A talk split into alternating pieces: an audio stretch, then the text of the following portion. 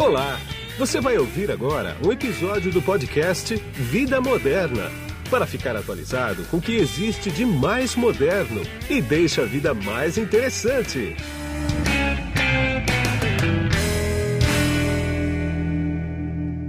Olá, eu sou Guido Orlando Júnior, diretor de conteúdo do portal Vida Moderna, e nesse podcast aqui você vai ver como a transformação digital está afetando positivamente o mercado financeiro aqui no Brasil.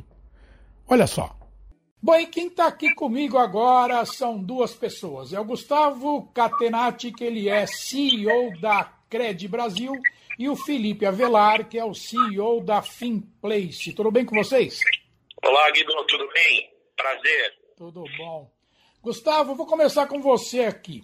É, você é o CEO da Cred Brasil e, pelo que eu sei, a Finplace é um spin-off da Cred Brasil. Mas primeiro me fala da Cred Brasil, como é que ela nasceu?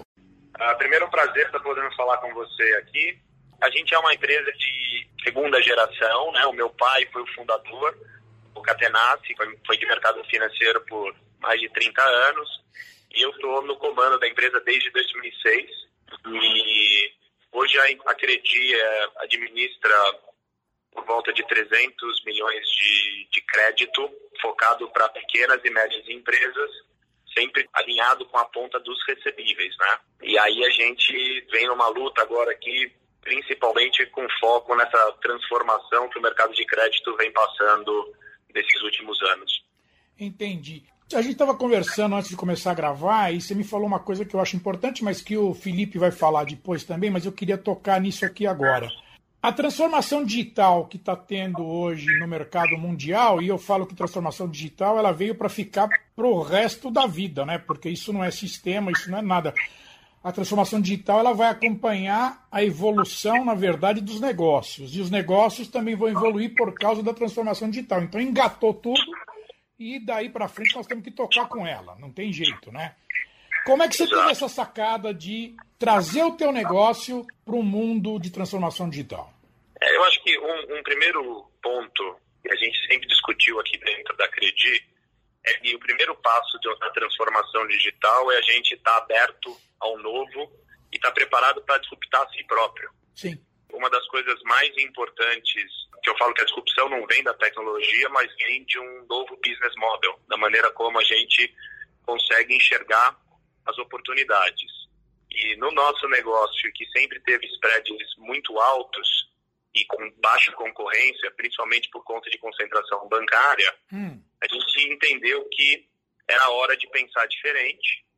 Teve uma oportunidade enorme com a entrada da nota fiscal eletrônica, que trouxe muito mais simetria para o jogo e o ganho final disso vai estar para o consumidor ou para as pequenas e médias empresas que passam a ter mais acesso e a gente pensou numa forma de como atender mais essa turma e poder trazer mais competição e realmente democratizar esse acesso. Entendi. E aí a gente realmente investiu muito, primeiro no movimento de uma plataforma digital interna que traz benefício para o dia a dia da Credi, né, em termos de agilidade, acesso, informação, não só para os clientes, mas para a própria empresa. Sim e passamos por um processo de transformação digital nos últimos três anos, que acabou resultando num laboratório interno. E aí, no final, agora, a gente spin-off essa operação para fundar a Finplace, que ela é um marketplace recebível para cumprir com esse objetivo que sempre foi da Credit de poder trazer cada vez mais uma linha de crédito mais acessível e com agilidade. Entendi. Agora, você teve que fazer algum laboratório lá fora? Você chegou aí para o Vale do Silício, alguma coisa assim ou não?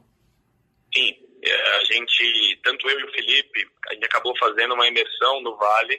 Ah, eu fui o primeiro aí numa uma expedição de quase 15 dias visitando muitas fintechs. E acho que aqui tem uma experiência que eu recomendo para todos que querem realmente passar por uma transformação, entender o que está acontecendo no mundo. Realmente é abre muito a cabeça, ajudou a enxergar o que para mim é muito óbvio, né? Que a gente estava discutindo muito de um, de um modelo de negócio claro. Sim. Mas a inovação no final é a gente voltar para a base de atendimento ao cliente, o foco no cliente, como que a gente consegue voltar para o simples. E acho que esse, isso foi uma grande contribuição que, a gente, que eu busquei lá fora. Entendi. Antes de eu passar para o Felipe, deixa eu te perguntar uma coisa. Você falou em disrupção interna, ou seja, uma disrupção do modelo de negócio que já vinha do teu pai, que é familiar e tudo mais, né? Agora, e para o mercado financeiro de uma maneira geral? Você acha que isso é um primeiro passo de disrupção mesmo que vai acontecer no mercado financeiro? Porque esse mercado ele é muito, ele é muito duro, né? Ele é muito blindado, né? Como é que você enxerga isso, hein? A gente, para mim, é um caminho sem volta, tá. porque o mercado ele é conservador mas a preocupação hoje na, na nossa cabeça aqui é, é, pensar em como que as big techs estão entrando, né? Uma Apple, uma Samsung, eu acho que as próprias fintechs que vão mudar a maneira como as coisas acontecem. Se quem não se preparar para essa mudança, eu acho que vai ficar para trás. É. Realmente, e, e, a realidade é, você tem que pensar muito fora da caixa. É, eu falo muito aqui que o posicionamento da Credi é uma posição corajosa para dar um passo à frente. E, e, a gente sempre foi muito vanguardista, inovador, pelo menos sempre nas ideias e no desejo. E, e acho que se não tiver uma conscientização, principalmente dos líderes, e dessa vontade de fazer algo diferente, a gente não consegue resultados diferentes fazendo da mesma forma. E acho que o primeiro passo da inovação é você estar disposto e aberto ao novo. E realmente a disrupção é interna. Passa muito pela conscientização e isso é muito legal que o nosso conselho aqui na companhia, isso desde o do, do meu pai e passa pelos conselheiros independentes, também é muito importante nesse processo todos estarem abertos e que sejam facilitadores nisso. Acho que isso vai ter que acontecer no mercado como um todo e principalmente nos grandes bancos, Sim. que já estão vivendo isso, mas é mais difícil porque são muito grandes, claro. né? E o tempo de movimentação é mais lento. É. É, o que eu costumo falar é que a transformação digital ela tem que vir acompanhada de uma transformação cultural de negócios dentro de qualquer empresa, senão não vai rolar, né? Exatamente. Esse acho que é o ponto, esse é o cerne de tudo. Exatamente. Porque não adianta fazer um escritório fancy, alguma coisa muito. O foco é realmente você ter um modelo de negócio que cumpra todas as etapas da inovação.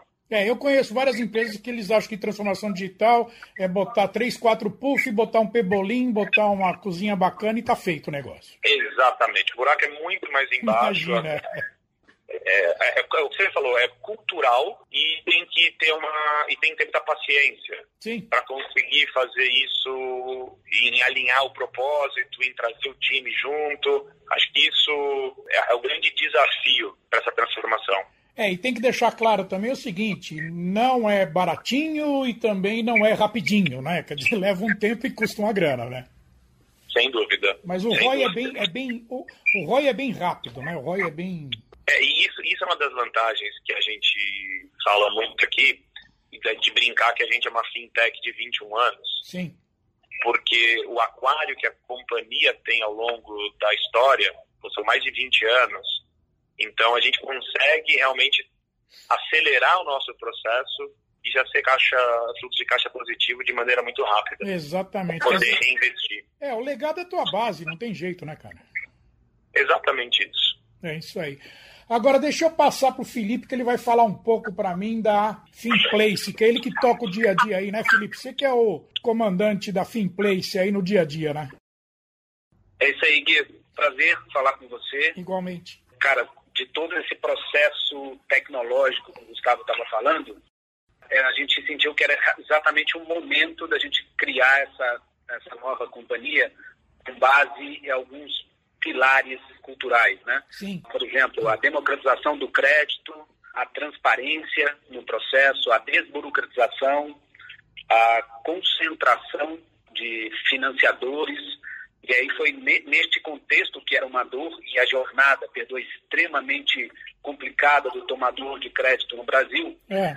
a gente entendeu que isso era uma dor não só do Grupo Credi Brasil, mas também do mercado, tanto na ponta dos dois atores desse marketplace, né? Tanto da ponta do tomador quanto do financiador. Entendi. Agora, explica para mim como é que a operação funciona. Por exemplo, eu, eu tenho uma empresa, estamos no final do ano, eu preciso de caixa para rodar meu, o pagamento do 13 terceiro, por exemplo, tem uma duplicata boa, quente aqui. Em vez de eu ir para o banco, eu quero ver onde eu posso pagar um desconto menor, né? É com uma taxa de juros menor. Aí eu encontro vocês na internet, por exemplo. Como é que funciona o negócio? Perfeito, exatamente isso. Basta uma nota fiscal, né, que agora é eletrônica, é. É, tecnicamente conhecido como XML. Sim. E a gente consegue fazer a, a importação da operação com apenas um download do, do, do título de, dessa nota fiscal e encontrar a melhor opção para esse empreendedor. E aí, dentro da nossa base, tem todo tipo de financiador, né? inclusive banco. Sim. Esse banco, factoring, securitizadoras, FDICs e afins. Tá. Agora, eu sei que tem um painel, quando eu entro lá para fazer alguma negociação com vocês, eu não vi isso, me falaram isso, que tem um painel que tem as taxas de juros ali, como se fosse um leilão de taxa de juros. É isso mesmo ou eu estou errado? É, é, quase isso. Na verdade, ele sobe na plataforma todas as nossas dele e a gente faz um preparo do, uh, dessa operação para ele e fornece financiadores de quatro em quatro. Então, dentro do, das, do, do seu painel de negociação, você vai negociar com quatro instituições financeiras ao mesmo tempo. Tá. E nesse, e nesse momento, as negociações acontecem. Uma, uma das bases da negociação, claro que é preço. Claro. Mas como qualquer marketplace é, de serviço, ele tem uma perenidade, perpetua a relação. Então a gente, a gente fala que é, a gente não faz leilão reverso, não traz simplesmente o melhor preço, mas a gente está sempre trazendo um parceiro que vai perpetuar a relação com você. Então isso é importante deixar claro na plataforma que preço é uma condição, sim, óbvio, né? Sim. Mas também existe uma perpetuidade da relação, porque é uma relação de parceria, uma relação de crédito. Né? Claro. Agora, vamos supor que eu estou fazendo operação e eu tenho duas dúvidas aqui, que é o seguinte. Primeiro, em quanto tempo o dinheiro está disponível na minha conta? E segundo, quais são as garantias que vocês pedem normalmente? A operação é extremamente rápida, porque a gente conecta online as duas pontas. E é uma plataforma, então, de comunicação e negociação. Tá. Então, acontece online a negociação, tanto do, do que o empreendedor deseja, sempre com o comando do empreendedor. Tá? Então, ele coloca exatamente as condições que ele quer ceder aqueles títulos dele, né, o direito de receber, no prazo por uma antecipação, e aí ele começa as negociações. Então, ele pode de, determinar um tempo, por exemplo, de 15 a 20 minutos para que se encerre aquelas negociações com, aquele, com aqueles quatro players que, de instituições financeiras que pretendem adquirir aquele direito de recebível. Tá. E aí, nessa hora, o comando está na mão desse empreendedor, inclusive o tempo.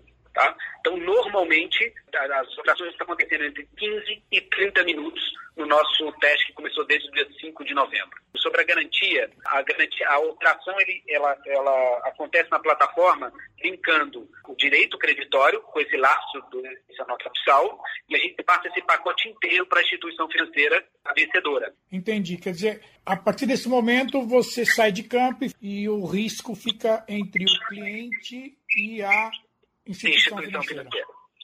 Perfeito, porque a gente faz o processo transacional da negociação. Entendi. E depois que a negociação é efetivada, a gente entrega o pacote para a instituição financeira que vai fazer o trâmite é, de formalizações. É, aí é, aí é o trâmite é dela, né? Exatamente. Trâmite... Tá. Agora me diz uma coisa. O sistema que vocês implantaram aí para essa operação é um, é, um, é um sistema que vocês desenvolveram, é um sistema de mercado, ele é híbrido. Como é que é, hein? Então, Guido, ele é 100% proprietário. Tá. É, desenvolvido na ferramenta de React, é, do JavaScript, com código NetCore, completamente proprietário e alocado hoje na Microsoft, na Azure. Ah, no Azure, tá. Exato. Tá. E para finalizar agora, existe um volume mínimo de transação? Por exemplo, eu tenho uma nota fiscal emitida, qual o valor mínimo que vocês vão achar que é negócio eu chegar para vocês e falar, olha, eu quero operacionar essa nota aqui, operacionalizar essa nota aqui. Qual é que é o valor mínimo disso? Então, Guido, não tem valor mínimo, até porque a demanda do empreendedor pode ser pequena num dia, maior no outro, depende do capital de giro e necessidade de caixa dele. Então, a plataforma está preparada para qualquer valor que a gente repasse, inclusive ela já está operacional desde o dia 5 de novembro, e a gente chama de Fintester, e nessa base já operamos quase 10 milhões de reais. Eu não sei se você tem isso que eu vou te perguntar agora. Se não tiver, não tem o menor problema, tá? Ah. Vocês têm ideia hoje da taxa média que está sendo fechada para um desconto de, de uma nota fiscal, por exemplo, para 30 dias, vai? Ou não? Você então, não tem esse número de cabeça? Não, a gente até tem na plataforma é. a taxa média, entretanto, isso depende muito do rating de cada cliente, de cada setor, né? Ah, sem dúvida, claro que então, sim. Então isso é, seria assim, seria, se eu falasse a taxa média geral, pode ser que um setor é menor e outro é maior, é. e até o rating daquele tomador, né? É, então a coisa, eu te perguntei isso porque eu queria saber se existia algum parâmetro para isso ou se era realmente do jeito que você está falando, porque o mercado ele é completamente uh, completamente dispare, né? Quer dizer, não existe uma Exato. lógica, né? Não, não. E cada instituição financeira tem uma forma de avaliar. Claro. Esse ainda a gente não chegou numa padronização, mas vou te ser sincero que pode ser uma tendência com todo o cadastro positivo, com todo o track record que faz uh, de, do, do, tomador. Então a tendência é que em alguns anos isso tenha uma pacificação. Né? Tá. E agora a pergunta do milhão para a gente encerrar. Vocês são remunerados por quem? Pela instituição financeira ou pelo cliente? Aonde é que está o teu modelo de negócio? Não precisa falar número, não precisa falar nada. Só fala o seguinte: olha, eu, nós recebemos desse lado ou desse outro lado ou dos dois. Legal. É, a gente não cobra nada do empreendedor, zero, e a gente cobra um, um valor fixo, claro, com uma tabela de acordo com o tamanho da operação, apenas da instituição financeira.